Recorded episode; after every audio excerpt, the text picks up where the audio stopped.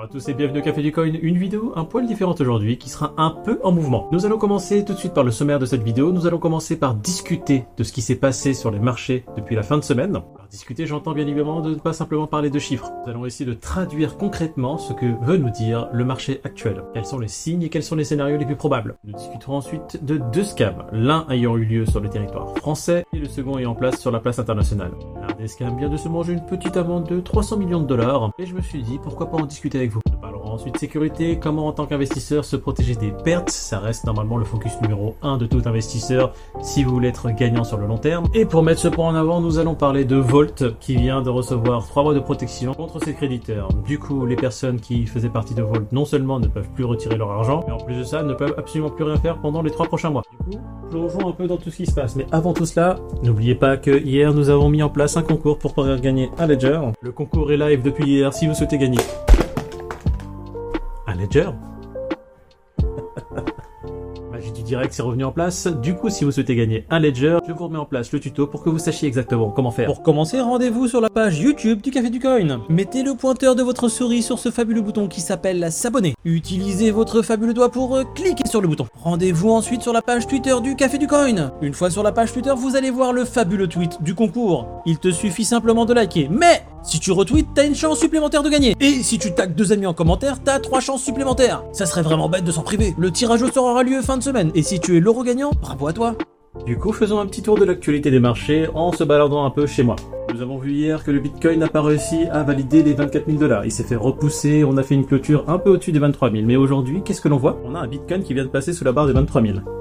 Alors je vous l'ai hier, il y a une bataille assez rude entre acheteurs et vendeurs. Alors qu'est-ce que ça signifie concrètement ce charabia? Simplement qu'il y a des personnes qui ont de gros profits à prendre si le prix du Bitcoin passe au-dessus des 25 000. Je vous résume grosso modo ce que ça veut dire. Et au contraire, certains qui ont de très gros profits à prendre si le Bitcoin reste sous la barre, on va dire plutôt des 23-22 000. Tout simplement dû à des positions short ou longues qui ont été placées sur le marché. Du coup, la semaine passée, les boules avaient réussi à créer un beau momentum avec une belle poussée du Bitcoin qui leur a permis cette semaine de dépasser quand même la 200 MA et d'en faire actuellement un support. Néanmoins, on va prendre les informations de Glassnode qui nous informent quand même que l'activité sur le réseau Bitcoin est en train de diminuer fortement. On a un déclin de la liquidité liée à la spéculation et plutôt un renforcement de la liquidité liée aux holders. Donc des gens qui peuvent être comme moi, investisseurs long terme, qui commencent à investir sur le marché et justement ne bougent plus une oreille. Du coup, si vous avez simplement des gens qui achètent du Bitcoin et le store et de nouvelles liquidités n'apparaissent pas sur le marché justement pour pouvoir pousser les prix quelque part vers le haut avec des achats massifs, eh bien on risque de se diriger vers un scénario où les prix du Bitcoin vont diminuer petit à petit. Et on peut le regarder, c'est ce qui se passe depuis ce début de semaine.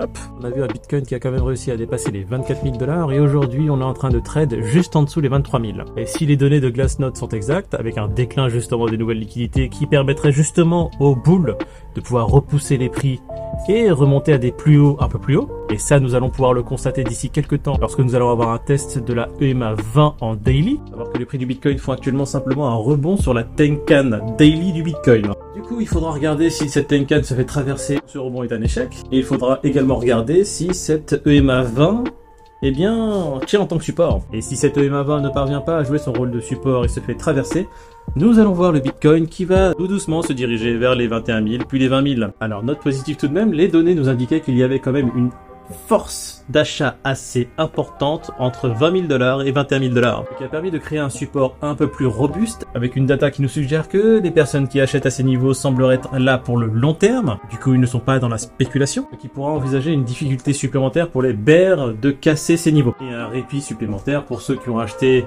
le Bitcoin à des prix un peu plus importants et qui sont en PLS à voir les prix qui baissent de ces personnes. Il faut quand même rappeler que nous sommes encore une fois dans une période qui semble être un bear market et que bon, si vous avez de la liquidité, c'est une opportunité. Et malheureusement, si vous n'en avez plus, eh bien, il faut prendre son mal en patience et simplement attendre un cycle qui se termine. Parce que ce sont des cycles, il ne faut pas paniquer et attendre le prochain cycle haussier dans lequel vous pourrez vous débarrasser des bitcoins achetés à 40 000, 50 000 si vous n'avez pas les reins solides et sortir tout simplement d'un marché très volatile. Voilà pour la traduction actuelle du marché, voilà ce qu'il signifie actuellement. Au lieu de regarder simplement des chiffres et dire que le Bitcoin est actuellement en dessous de 23 000 dollars, il faut aussi comprendre un peu tout ce qui se passe en regardant le volume qu'il y a derrière, les forces qui entrent en jeu entre les acheteurs et les vendeurs, justement qui est en train de prendre la main et ce que ça signifie? Du coup, si on parlait des hacks et des scams qu'il y a actuellement, on va parler dans un premier temps de Volt. Il s'agit simplement d'un lender qui n'a plus la possibilité de rembourser ses utilisateurs et la justice vient de leur accorder un sursis de 3 mois pendant lesquels ses créditeurs ne peuvent plus rien lui demander. Alors, Volt indique que justement ce répit-là va lui permettre de se restructurer pour essayer de venir avec la meilleure stratégie pour ses créditeurs. Juste un léger rappel, qu'est-ce qui s'était passé? Pour un résumé rapide, les utilisateurs se sont connectés et ne pouvaient plus retirer leur argent, tout simplement. Volt a également informé ses utilisateurs que Nexo avait fait une proposition de rachat de la société, ce qui pourrait être finalisé dans les 60 prochains jours et pourrait permettre à ses utilisateurs de récupérer une ou toute partie de leurs investissements.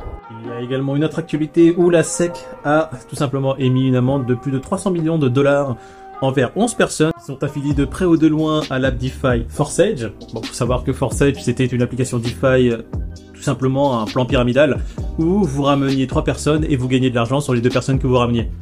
Donc tout simplement un Ponzi. Et comme il pensait que ça faisait partie de la blockchain et du Web3, qu'il pourrait s'en tirer sans grand mal. C'était sans compter la SEC qui les a rattrapés et qui leur a simplement dit, hé les gars, ça se passe pas comme ça ici, un Ponzi reste un Ponzi, et si vous continuez vos affaires, nous allons vous attraper. Malheureusement pour eux, c'est ce qui s'est passé. Ils ont continué à ignorer les menaces de la SEC. Et c'était pas que de la SEC, hein. il y avait plusieurs institutions internationales qui ont bloqué et qui ont tout simplement banni cette application de leur pays. la SEC aujourd'hui est passée à l'action et a émis une amende de 300 millions de dollars. faites attention à vous, Forsage, il ne faut pas être un génie quand on voit comment l'application fonctionne. Les premières lignes permettent de savoir que c'est premier arrivé, premier servi. Ce qui est intéressant de noter dans tout cela, c'est que les autorités sont quand même beaucoup plus rapides qu'avant et qu'elles ne blaguent absolument plus lorsqu'il s'agit de mettre de grosses amendes aux personnes qui sont aux commandes. Si autrefois nous étions dans un Far West où tout était possible, aujourd'hui on voit que même les gens qui avaient commencé à faire des grosses scams en 2015, 2016, 2017 se font rattraper aujourd'hui par les autorités. Et je terminerai la vidéo en parlant d'une news qui est quand même assez sympa. On va parler des Soulbound tokens qui vont être utilisés par la plateforme Binance. Alors Binance va les introduire simplement pour renforcer le KYC.